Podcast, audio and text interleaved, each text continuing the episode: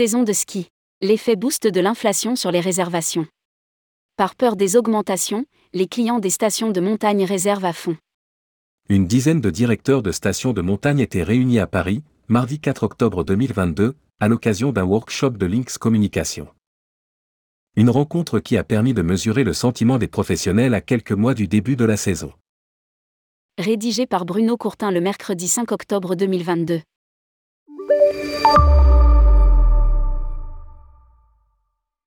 Dix stations des Alpes mais aussi des Pyrénées, un opérateur de remontée mécanique et une représentante d'un grand hébergeur en résidence de tourisme et chalet constituent un bon panel pour s'interroger sur les perspectives de la prochaine saison d'hiver à la montagne.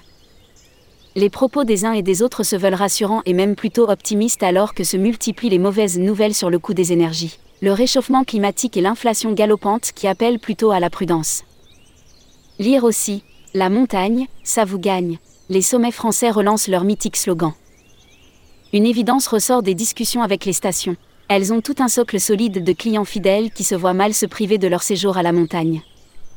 L'extraordinaire saison hivernale 2021-22 est révélatrice de la frustration accumulée pendant deux années, chahutée par les restrictions sanitaires. Faire aussi bien tiendrait du miracle économique et social, mais revenir aux performances de 2019 est déjà pratiquement acquis. Nous ouvrirons quoi qu'il en coûte, disent les remontées. Du côté des remontées mécaniques, confrontées de plein fouet au coût de l'énergie pour faire fonctionner toutes les installations et les canons à neige, la consigne est simple nous ouvrirons quoi qu'il en coûte, décrète Jacques Alvarez, directeur d'Alti-Service qui gère les remontées de Saint-Lary dans les Hautes-Pyrénées et de Font-Romeu 2000 dans les Pyrénées-Orientales. Nous ne pouvons pas faire autrement que d'ouvrir le 2 décembre puisque nous sommes en délégation de service public, renouvelée pour une période de 25 ans, et surtout parce que nous ne voulons pas décevoir nos clients, quitte à faire des sacrifices financiers sur la saison. En traduction tarifaire, cela veut dire, comme la plupart de ses confrères, que la société de remontée mécanique va absorber sans la répercuter une très grande partie de l'augmentation des coûts d'énergie. Notre contrat d'électricité court encore jusqu'au 31 décembre avec des tarifs bloqués. Nous allons en profiter pour stocker un maximum de neige de culture produite entre novembre et décembre. Et nous prendrons à notre charge les augmentations avec un espoir, celui d'une désolidarisation du tarif de l'électricité de celui du gaz. Le président Emmanuel Macron, dans une communication aux professionnels, leur a demandé de ne pas se précipiter pour signer de nouveaux contrats 2023. Il table toujours sur une décision de l'Union européenne d'accéder à sa demande de découplage. Dans les Pyrénées, nous sommes alimentés par toute une série de barrages hydroélectriques qui peuvent instantanément fournir toute l'énergie nécessaire à coût On avance de 20% sur le volume de réservation de 2021. Pourtant, cette épée de Damoclès sur les tarifs a produit un phénomène intéressant, un sursaut dans les réservations précoces. Nous sommes à 20% d'augmentation de nos ventes de forfaits à fin septembre par rapport à l'an passé. Nous avons toujours les mêmes promotions en avant-saison mais elles ont rencontré un très large succès cette année. Poursuit Jacques Alvarez. Nous avions fixé nos tarifs en mars dernier et ils n'ont pratiquement pas varié. Seul le forfait journée de Font-Romeu a pris 1 euro, 43,50 euros vs 42,50 euros en 2021. De plus, le renouvellement de la DSP pour 25 ans a incité la société à faire de lourds investissements, 30 millions d'euros sur les deux stations. Deux grosses remontées qui vont en remplacer cinq plus petites et une passerelle pour relier deux parties de la station de Font-Romeu en jouant sur la gravité naturelle. Des hébergeurs qui maintiennent des prix attractifs pour ne pas casser la dynamique. Même son de cloche du côté des hébergeurs.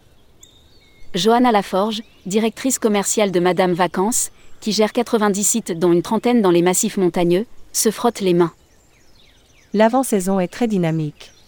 Les clients réservent tout de suite pour garantir les tarifs des hébergements, des locations de matériel et des remontées. Nous sommes très largement en avance sur l'an passé, notamment sur les massifs de Savoie et d'Isère où nous sommes très présents. Les prix sont volontairement attractifs pour ne pas casser la dynamique enclenchée l'hiver dernier qui a été exceptionnelle. Nous avons limité les hausses au minimum pour continuer de faire revenir les Français et les clients internationaux.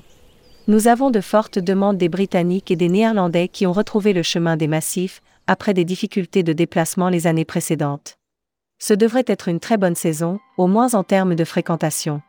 Les opérateurs reconnaissent à demi-mot que ce ne sera pas l'année du siècle en termes de rentabilité, préférant rogner sur leurs marges et absorber des coûts d'exploitation en hausse plutôt que de faire fuir les clients. Pour Madame Vacances, les relations commerciales sont renouvelées avec de gros opérateurs comme Travelski, Locasin ou Ski Planet. D'autant que l'entreprise compte sur le réseau de distribution pour commercialiser sa nouvelle offre de chalets haut de gamme. Madame Vacances a repris la gestion de 35 chalets, allant de 7 à 15 personnes, dans les stations des Alpes, Val d'Isère, Tignes, Méribel ou l'Alpe d'Huez. Produit haut de gamme à destination des familles CSP+, et des groupes d'amis, il génère de belles valeurs ajoutées face à une demande qui ne faiblit pas de la part de clients fortunés. Lire aussi, Saint Web, la saison dans les stations de ski se présente bien.